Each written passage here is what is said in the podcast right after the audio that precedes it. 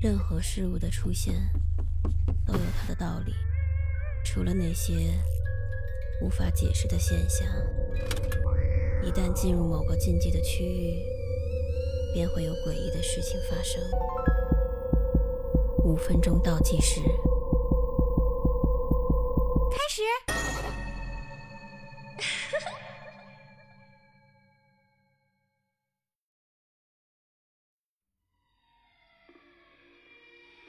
我想离开这座城市了。昨天晚上，我想给我所有的朋友打电话，想找他们借一些钱，回老家。我感觉我在这个城市要活不下去了。两年前，我一个人带着五岁的女儿。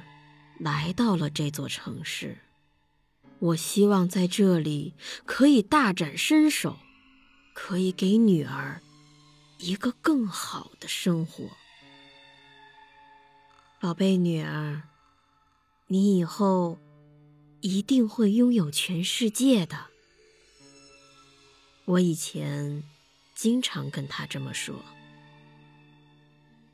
我甚至给她取了个英文名字。叫瑞娜，在西班牙语里，这是女王的意思。我相信，任何一个母亲都会希望自己的女儿是世界上最幸福的人。大城市的工作并不好找，看来看去，我能做的就只有快递员。和外卖员，但我一点儿都不在乎。我不怕累，更不怕苦，只要能让女儿过得好，我做什么都愿意。昨天是她七岁的生日，我特意的早早下班，带她去了她最喜欢的游乐场，然后用攒了好久的钱。吃了一顿大餐。吃完饭，我们一路上嘻嘻哈哈的走路回家。然而，事故就发生在一瞬间，就在我放开他的手去接电话的瞬间。那个富得流油的司机当时酩酊大醉。他根本不会在乎醉驾会有什么后果，更不会看见一个小女孩就站在路边。事故发生后，我蹲在地上，抱着女儿了无生气的身体，撕心裂肺的大哭。那个司机甚至都没有减速。一脚油门，扬长而去。地上全是鲜血，那些血弄脏了她的新裙子，也染红了她手里的棉花糖。晚上回到家，我一只手拿着手机，想着要不要。跟朋友们借点钱，另一只手拿着一瓶药。卖药的那个人告诉我，只需要两片我就可以结束这痛苦的一切。突然，我的电话响了起来，打断了我的思路。接听之后，却发现。并不认识对方。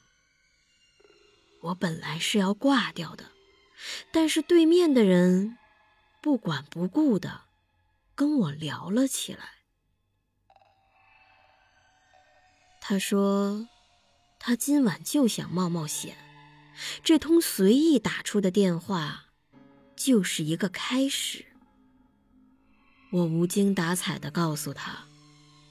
今天我没有任何精力来陪他玩，让他换一个人吧。他没有理会我，自顾自地说：“你的声音听起来很悲伤啊。”是，我确实很悲伤，虽然听起来很不合理，但是我竟然不由自主的，在接下来的十五分钟里，告诉了他关于我的全部故事。讲完之后，我忽然觉得如释重负。你女儿叫什么名字？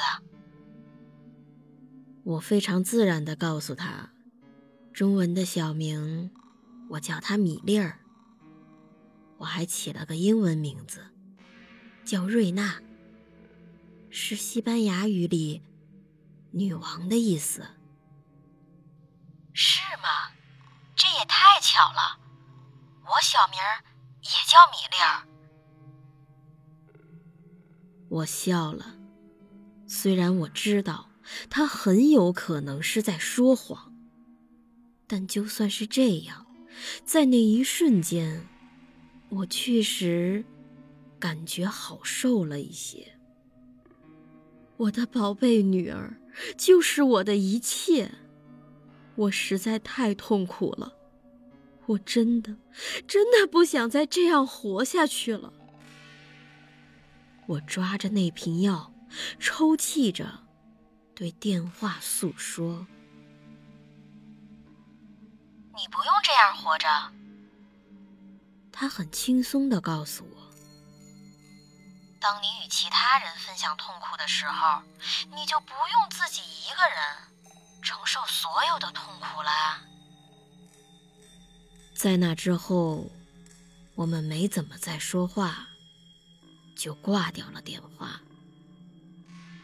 今天，我像往常一样的去上班了，给二十个不同的人送去了他们的外卖。